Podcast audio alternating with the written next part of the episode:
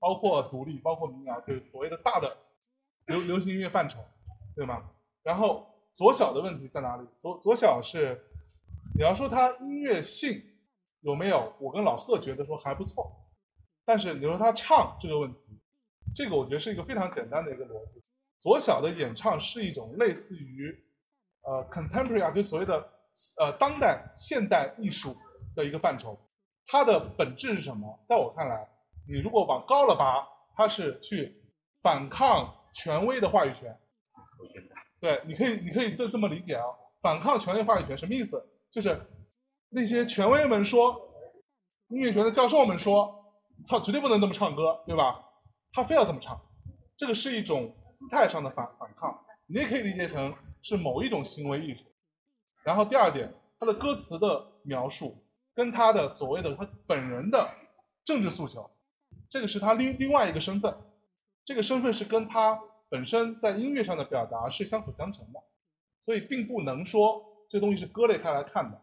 第三点，他的嗓音其实左小是一个完全没有受过任何训练的一个野路子的音乐人，他的嗓音是使得他的作品听起来是一个整体的一个非常重要的一个元素。说白了就是说，他的音乐控制力也许没有那么强，但他找到了一个。他自己的音乐语言，这个语言就是他非常怪诞的、荒诞的、荒腔走板的这样一种唱法，和他的严重的口音，这个是使得他成立的一个非常重要的点。他找到了这个点。相比较很多唱得好的音乐人，他甚至都没有左小有那么左小有就有一点非常简单，他一张嘴，你在电影院一听到他，你就觉得靠，左好诅咒。对吧？很多牛逼的唱的很好的人都没都都没有这一点啊，这个东西叫什么辨识度？在音乐行业里边，在音乐工业里面，我们讲这是一个 business，这是生意里边辨识度大过一切，辨识度大过天。所以我我如果唱片公司立场，我宁愿签左小这样的人，我也不愿意签一个唱的像天籁一样，但是可能很多人都能唱成这样，或者受过很好的声乐训练的人不能唱这样的。人那个是是没有市场前景，懂吗？音乐行业本质，我一直讲说，唱片公司也好，音乐公司的立场，第一属性商品属性，第一属性跟电影工业是一样的，第一属性是商品属性，一定要赚钱，不赚钱就就不要玩了这件事儿。第二属性是你可以做一些艺术上的传达，社会意义上的诉求，个人价值的一些输出。对，这些都可以，但是第一属性一定要赚钱。左小就是在这个部分是一个很成功的人，而且坦白讲，我觉得，呃，我跟左小聊过很多次。说实话，我觉得他如果自己不是个歌手，他不是个创作人，他是个经纪人，他也会非常成功。他在这个部分的嗅觉跟他的对于一件事情的判断跟局势的判断是非常聪明的，非常简单。左左小一直在微博上是一个。我这个话当然他们也我也我也会说，是以一个比较独立知识分子的公共知识分子的一个一个状态出现。虽然他不是知识分子，但他从来没有被封过吧？他没有被封过号吧？他踩那个线，他踩的非常准，他知道什么线是不能越，所以这点也是非常聪明的。所以不要单纯的从一个所谓的唱的怎么样，或者说作词怎么样、作曲怎么样来判断一件事情，对，它是一个整体。造神这件事情，音乐行业、娱乐工业的第一个，你们所有人从业人员的最重要的这个点是什么？两个字：造神。你们知道的所有的神都是从业人员造出来的。他选择性的告诉你一些他的牛逼的地方，选择性的不告诉你一些他的凡人的一面。那你觉得这就是一个神？Beatles 是这样出来的，The Queen 这样出来的，Michael Jackson 更是这样出来的。邓丽君依然是这样出来的，但是这个并不代表说他自己没有能力。邓丽君唱成邓丽君这样子的，搁在今天一样是一个天王巨星，对吗？能唱成邓丽君那个水准的，在我看来，当下华语乐坛没有，嗯，没有，嗯，唱成他那样子的。然后我还看过他的现场，他妈现场张嘴就是那样，这个没有人能比得了。那这是他的能力，但是他有没有他凡人的一面呢？当然有。所以公司的人。团队的人是要把这个面隐藏起来的，Michael Jackson 那时候为什么非得弄一个猩猩呢？有一个大猩猩一直跟他在一起，那是干嘛？增加神秘感，让你觉得这个人非常是个怪人，他是一个对吧？是一个 freak，对吧？他是一个非常跟别人不一样的人。他花那么多钱买了一个太空舱，他真的会去睡吗？那是一个行为啊，那是一个让别人觉得他是一个非常奇怪的人的一个行为。超级巨星的第一要素是什么？神秘感。他跟你都一样了，就不是超级巨星，对不对？回答完毕。好，来下一位。哎呦，没有人了呢。来来来，很简单，就是三位平常呃有没有听什么 FM 的节目，就是车载的收音机，有没有喜欢听的节目，有没有喜欢的？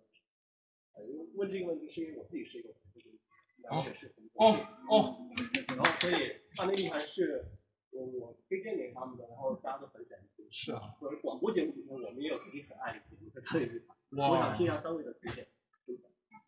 有吗？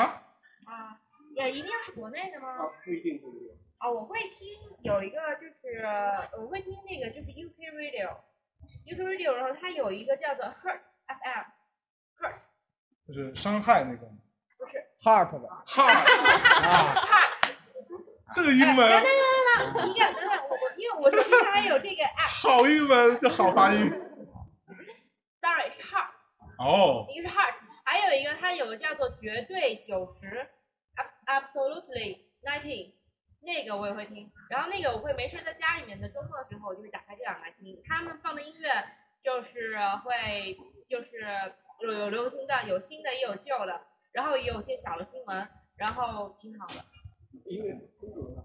呃，流行金曲，因为他们好像没有特别多的钱，但他们放的歌也还比较新。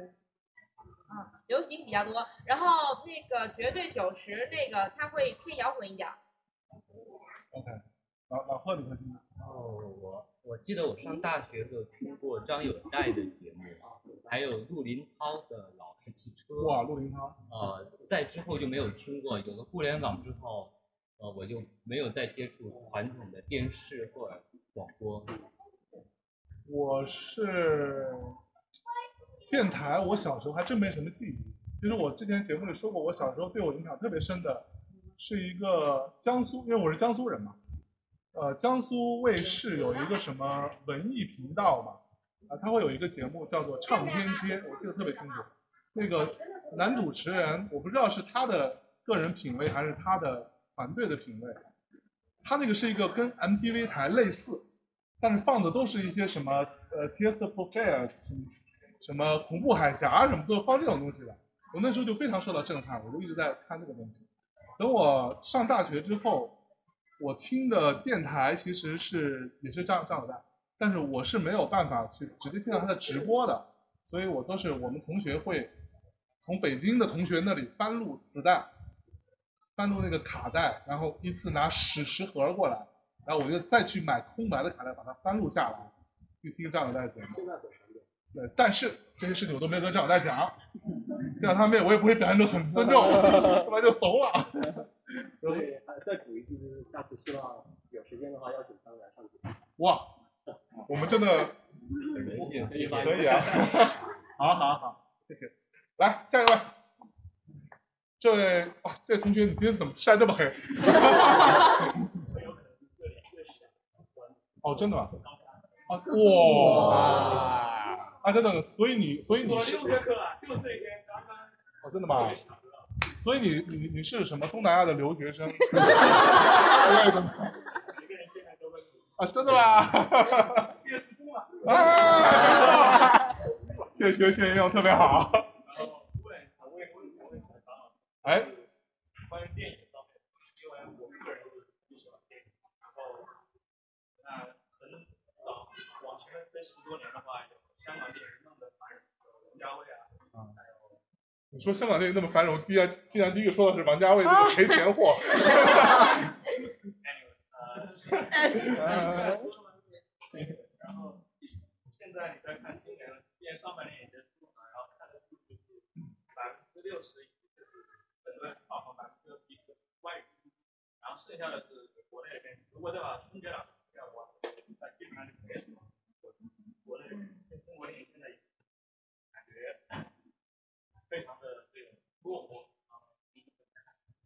啊我记得我之前在往期节目里面好像有大概聊过这块儿的事情就是今年这个数据我毫不就是我应该在去年底你看就今年这个数据我毫不意外而且应该是在意料之中就是它现在数据表现。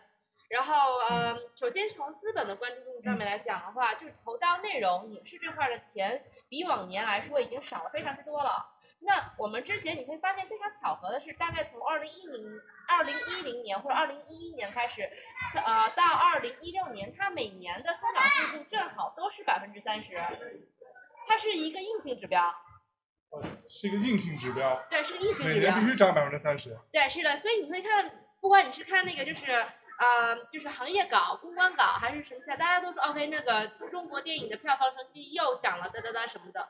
然后包括你从你看它的整个呃屏幕数量，还是包括它的观影的群众，都是因为上面的热钱补贴进来，不管是从票补，然后内容这块儿，都是因为由上往下推动，而不是由下往上推动的这么一个结果。所以你到今年会看到这样子一个情况，说 OK 增长乏力，确实是当它上面的水抽掉之后，那显现出来就是一个真实的水平。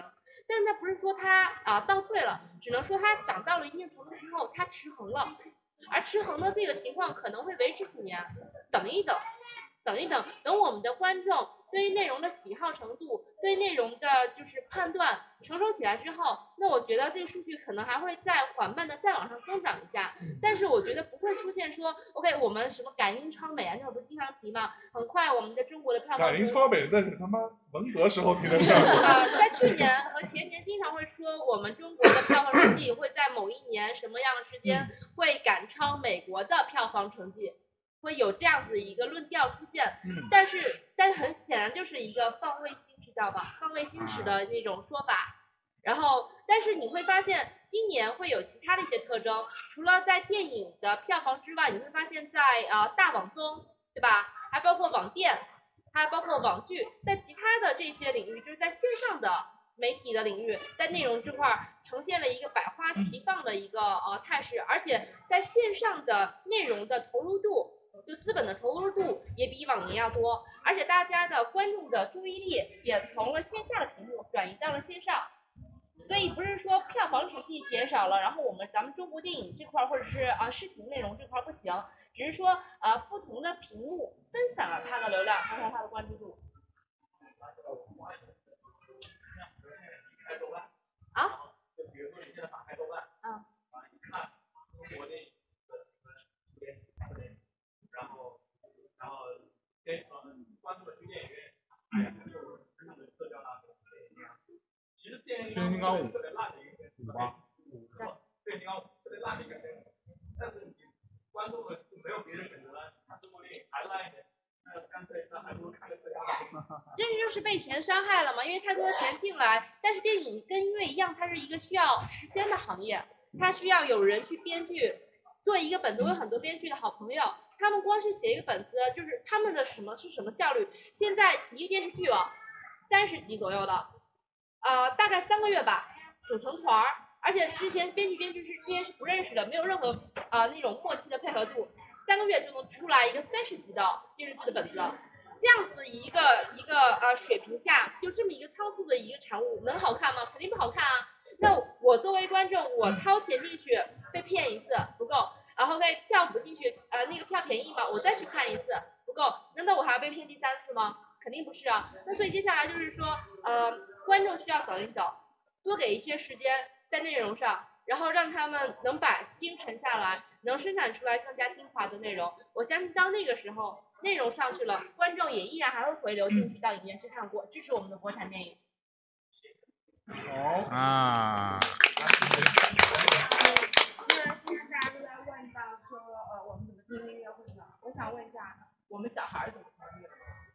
小孩儿怎么听音乐？对小孩子怎么听音乐？就是多小的小孩呢？像我们这种小孩吗？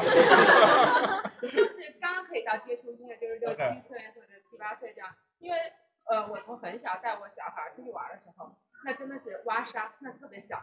当小苹果这个音乐没孩子，但是我大致可以，以我，因为我曾经做过一些，在华纳时候做过一些什么胎教的音乐。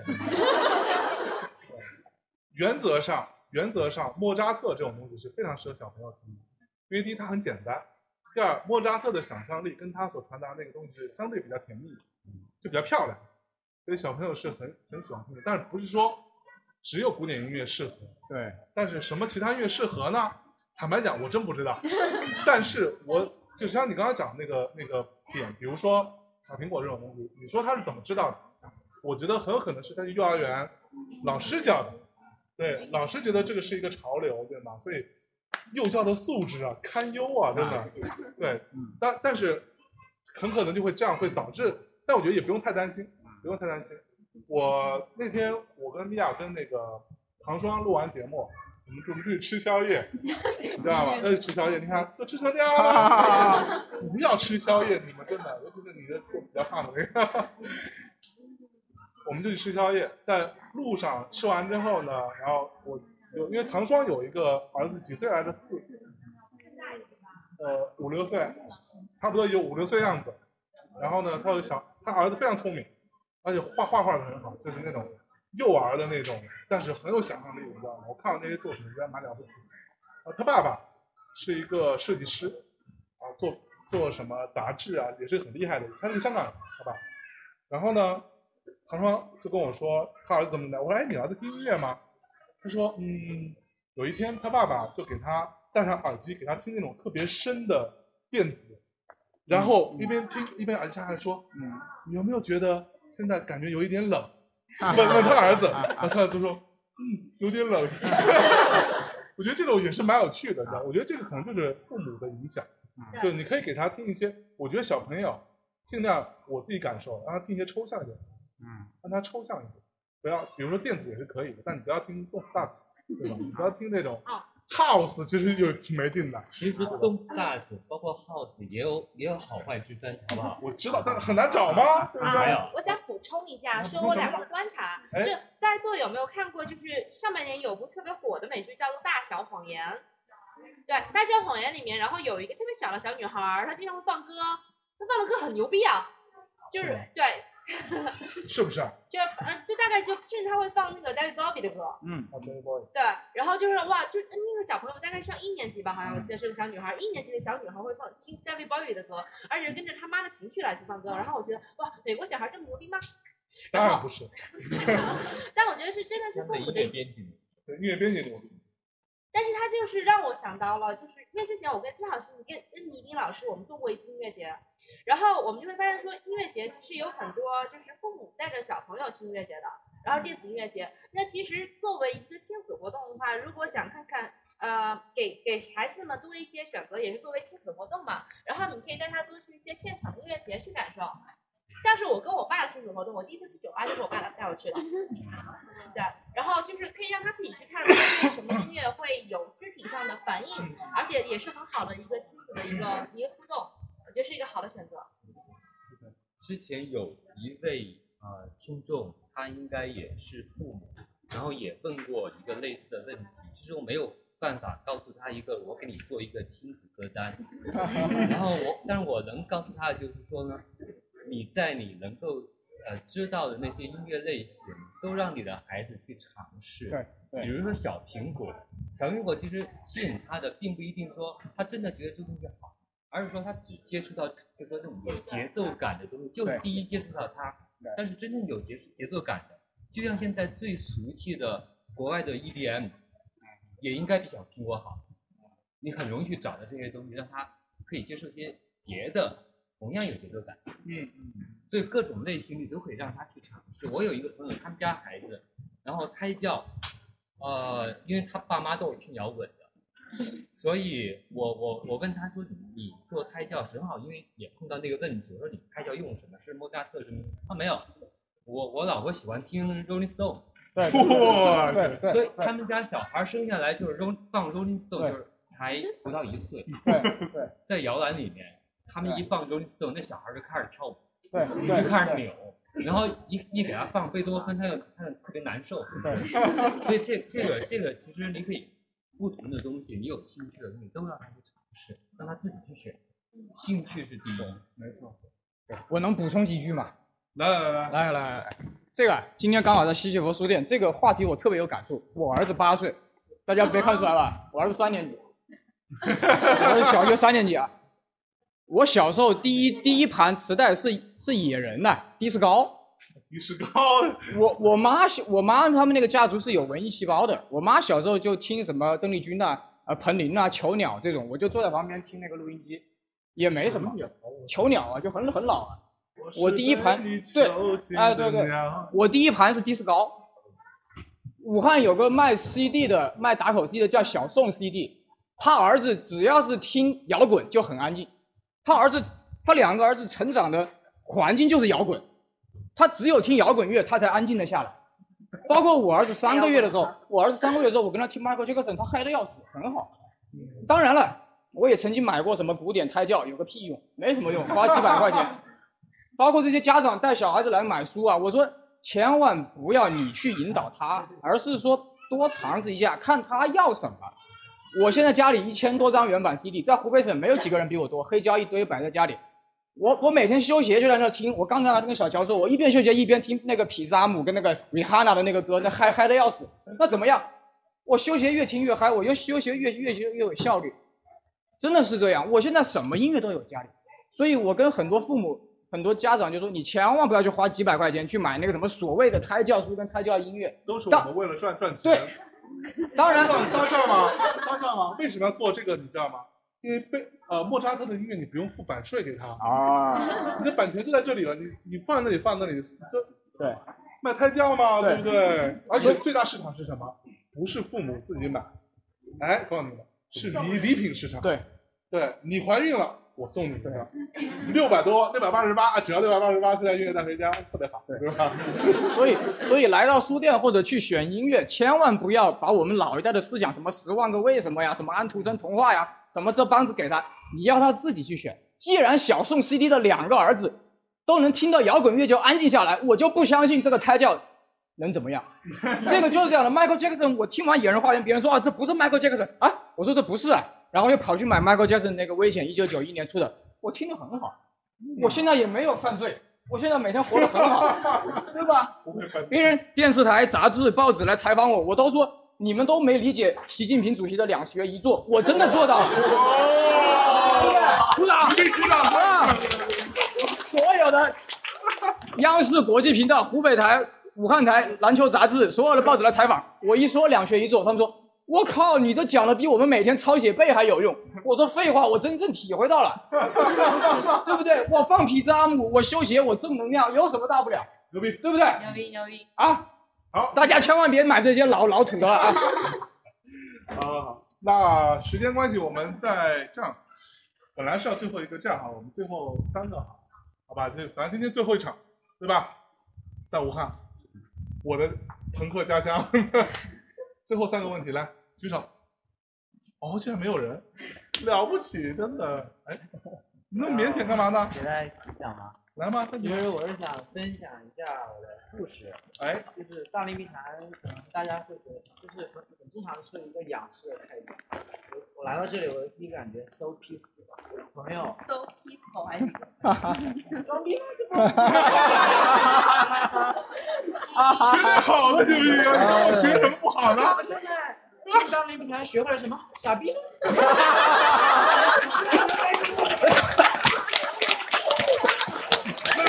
那是飞猪，那是飞猪，好吧？我的饭，飞猪吗？我现在天天用一闪吗？我我听大内密谈，现在已经戴上耳机走在街上，觉得其他人都是傻逼。我听大内密谈不多，也就两年，嗯然后那会儿是听，那会儿在荔枝，最开始听第一台啊，不能说，然后看到一个电台封有面，啥不能说的？封面 你有台有那个叫有有台有台快蛋调频，嗯，然后那时候看到一个电台的封面是哇，好牛逼，吸引我去来听，然后听了之后封面是谁做的呢？牛逼的人吗？来，继续说。然后到后来，我听听了就停不下来了，哎啊，根本停不下来。根本停不下来。我晚上是准备睡觉听的，啊，听了之后就亢奋。从晚上十点钟听听到第二天早上四五点，然后到了后来准备考研，有一段时间就没有听了。啊，所以考研成功了吗？牛逼吗？哎，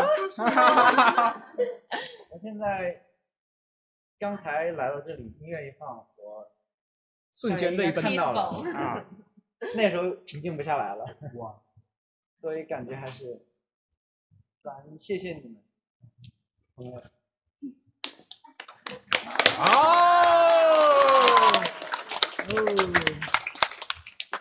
好，哦，对，我还有一个，说完没有？话说完吧，问题吗？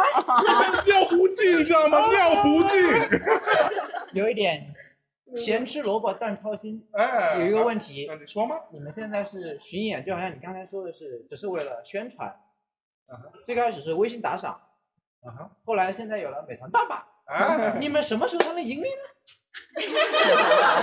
好问题吧？我在想，你们盈利了之后，就好像现在李智盈利了，傻逼嘛，我不听了。你们什么时候盈利呢？你就不听了吗？有待商榷。哦，这个态度好，咸吃蓝咸咸吃萝卜淡操心没。错。来，我给大家说一下这个事儿。大内密谈，我们今今年是第四年，对吧？第四年，现在已经四年多了嘛，相当于是。呃，首先别说赚钱这件事情，呃，它肯定是不赚钱的。然后呢，我们就是按照另外一位这个情怀主播郭晓涵女士的话，我们都是赔钱货。我们做这个电台都是赔钱，就是大家看起来是大点时间嘛，但是实际情况呢，那你要搭时间，你要搭车费，你要搭吃饭，你要搭买水，你还搭买酒，然后搭晚上吃完饭，呃，录完节目之后打车回家，其实都这些大电台是不会给报销的，因为我没有钱，对吧？我们不是说完全没有收入，但这个收入是很很微薄很微薄的。它甚至基本上目前的收入状况，呃，我们之前的，在我们认真要做这件事情之前，收入状况只能维持我们换个调音台吗，对，麦换了换一下嘛，大概就这么点事儿，对，而这个前提还是我自己最开始掏钱买的调音台，那个是没有没有没有计入成本的情况下，那我今年在我之前在那个那个四年黄粱梦的节目里也说了，我今年春节的时候我想过这个事情。我觉得照这样下去呢，应该是没有什么好结果。对，因为它不是一个健康的循环。大家之前你看老贺他，呃，没有去上班的时候，他是一个自由人的状态的时候，他有比较多时间。他去上班了，他每天都要加班，他要赚赚钱，这很合理，他要为公司负责。那小乔之前创立自己公司的时候，可能自由点，现在公司越做越大，他的时间也会受受限制。那所有这些东西，从一个兴趣出发，到后来发展成这个样子，大家处于一个还用兴趣去维持嘛？我认为是一个不靠谱的事。那比如说我自己也是一样，我创立大内密谈的时候，它是我在二零一三年那段期间，两个原因，第一个我的公司还还不错，第二个我的艺人没有发片，他在玩儿，所以我有一段时间，第三个原因是。我那时候还没有遇到米娅老师，我也没有谈恋爱，哦哦，真的吗？然后导致了我有一段时间是可以干这个事情。那接下来我就想说，要不然这个事情就会往下走一走，差不多大家有时间录录，没时间就算了；要不然就是让它正规化起来。我不求说大内密谈能够赚什么钱。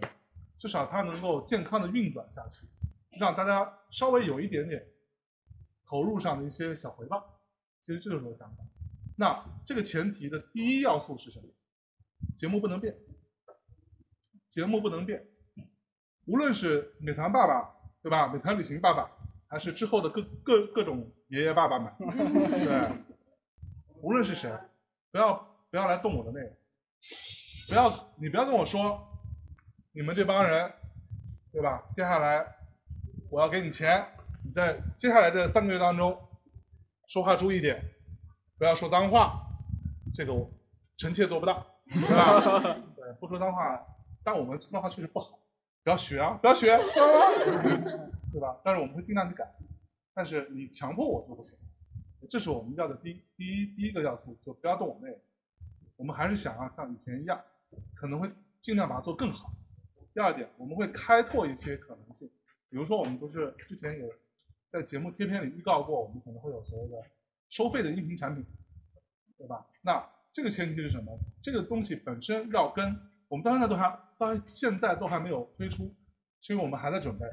我跟小韩跟张华，我们三个人的节目，作为最开始这个试试，还在准备，是因为它一定要跟现有的大内密谈的常规的我们这种公播节目有本质区别，它不是像这样子聊聊天，就我们经常说的说大内我自己的追求是一个湿货节目，不是一个干货节目，就是它里面有干的，你要自己去捞，但是它不是一个我上来给你讲道理的一个节目，给你讲传全是知识的节目。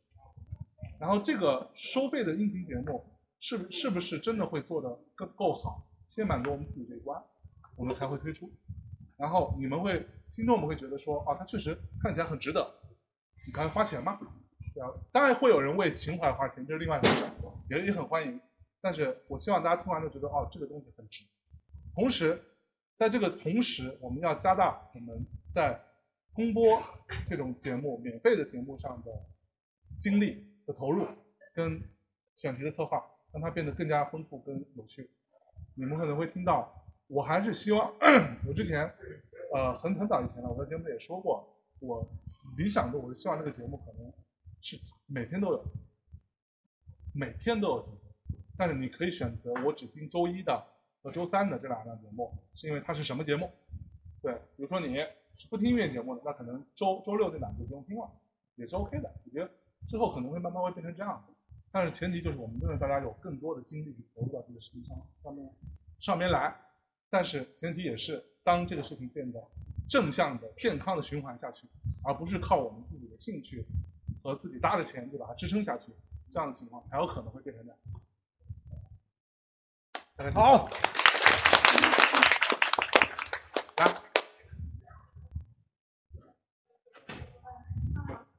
其实我我本身没有没有什么问题，但是呃，因为我想难得来一趟，我想呃表达一下我自己的一个想法。想说来都来了是吧？不说点什么有点不合适。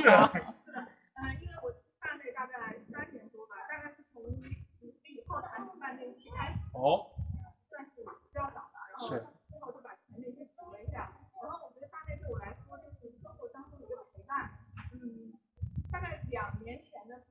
两年前时候吧，李初呃在刚才在做中国配演出的时候，然后武汉草莓音乐节他过来，然后还跟他见了一面，然后也跟他聊了一下，我就觉得好像呃这个节目不是一个很遥远的节目，然后我之所以觉得我好像没什么特别的问题想问，是跟好像听节目已经可以了解到我想了解的一些东西了，嗯然后还有一个就是，嗯，我觉得通过大内密谈也开拓了我的眼界，比如说，嗯，前上上呃前几个星期吧，马芳老师也来武汉了，做一个呃演讲，然后在乌安书店我也去了，这也是因为呃虽然我也在看呃就是在关注看一下那一系列吧，但是也是因为大内密谈我才知道马芳老师做那个听说那个节目，嗯呃，就是我感觉可以通过大内密谈了解很多很有意思的事情。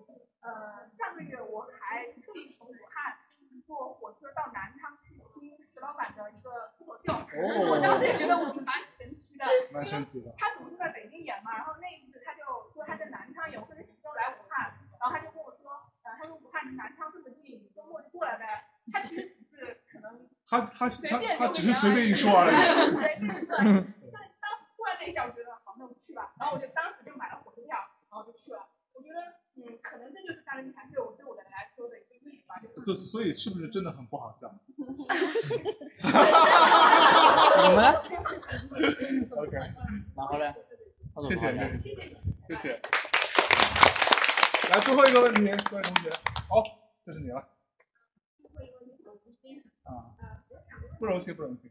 想说的就是，其实我觉得对各位我们听友来说的话，大内密谈的意义很多时候是陪伴，然后对我们的人生有一些影响。那么我想问问各位主播，这档节目您刚才也说了，就是还没有盈利嘛？那么除了成就感以外，对于各位来说，这个节目给你们带来的特殊的收获，或者是对人生的一些影响啊，一些收获的一些感触，大概是来，我啊，一个一个来。没有哎，最后几个这全全是 real man，right？全是因为就是象征好朋友，请他支持他，然后能完成他想要做的事情，这样子。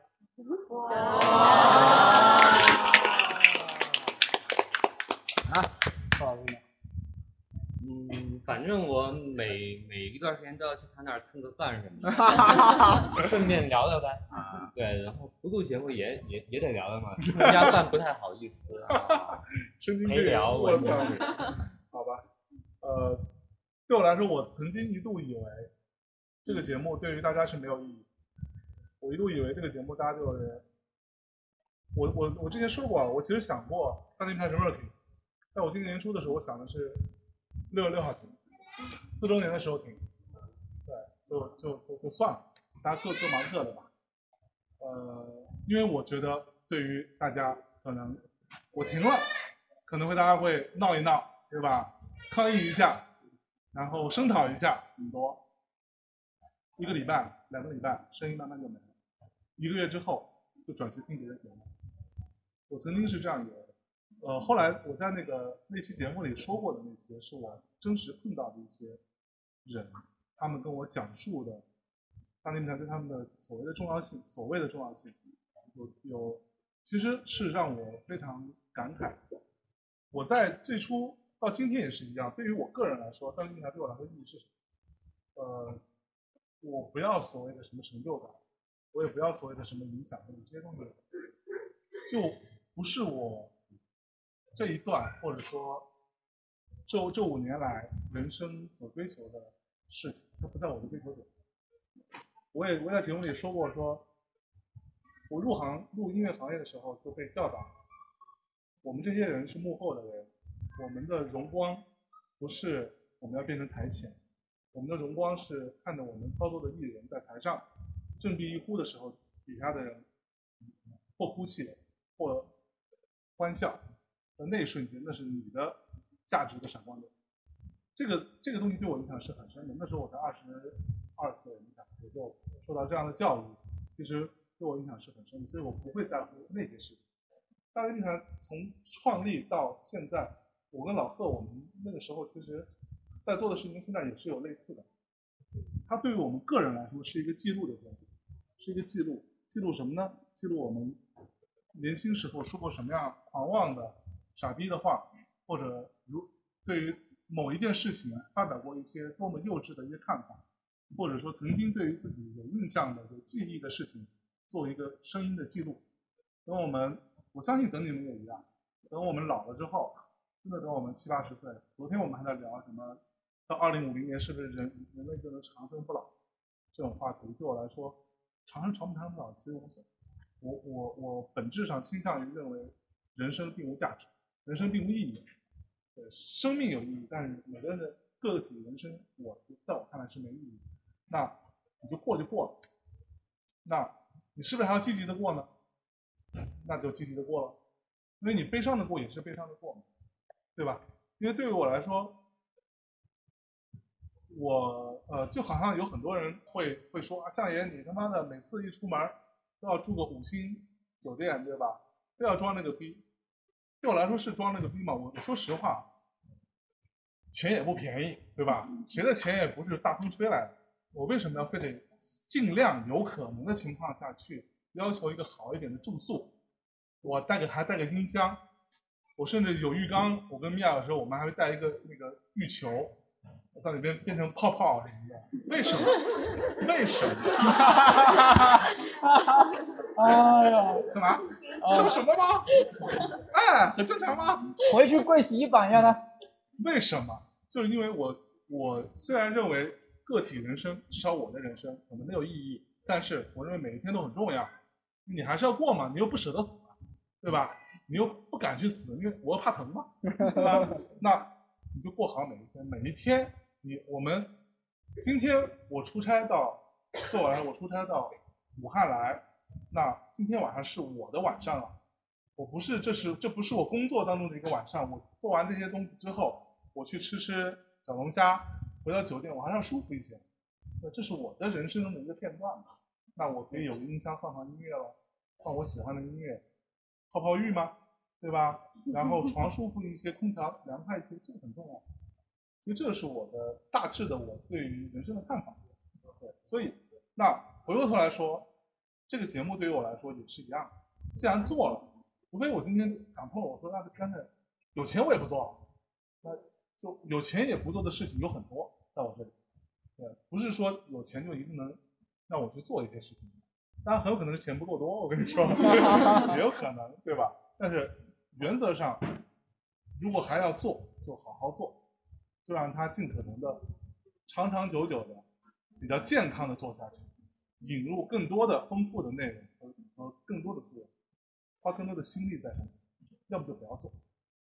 对，就像武像武汉也是一样，之前武汉跟西安这两站是没有，不怪我们，十个城市是金主爸爸定的，对吧？他们定的，然后武汉和西安这边的反响很大，大家觉得说凭什么不来我们这儿，对吧？每每一次一发啊、什么厦门站的什么回顾啊，底下就有人留言，后来我都我都我们都不敢把它放出来，因为很多就说为什么不来武汉？凭什么不来武汉？啊为什么不来西安？你们知你们忘了西安有有多少听众了吗？然后那我们就说那就试试咯，真的跟这个爸说，加场嘛，对不对？也没多少钱，然后来来就加了嘛，加了我们就来，来就好好做，对，哪怕麦不好，那就大声讲嘛，对不对？啊横客之都，就是要 fuck everything，对不对？好，好，那我们接下来今天这个活动差不多了啊，然后我来宣布一下获奖名单。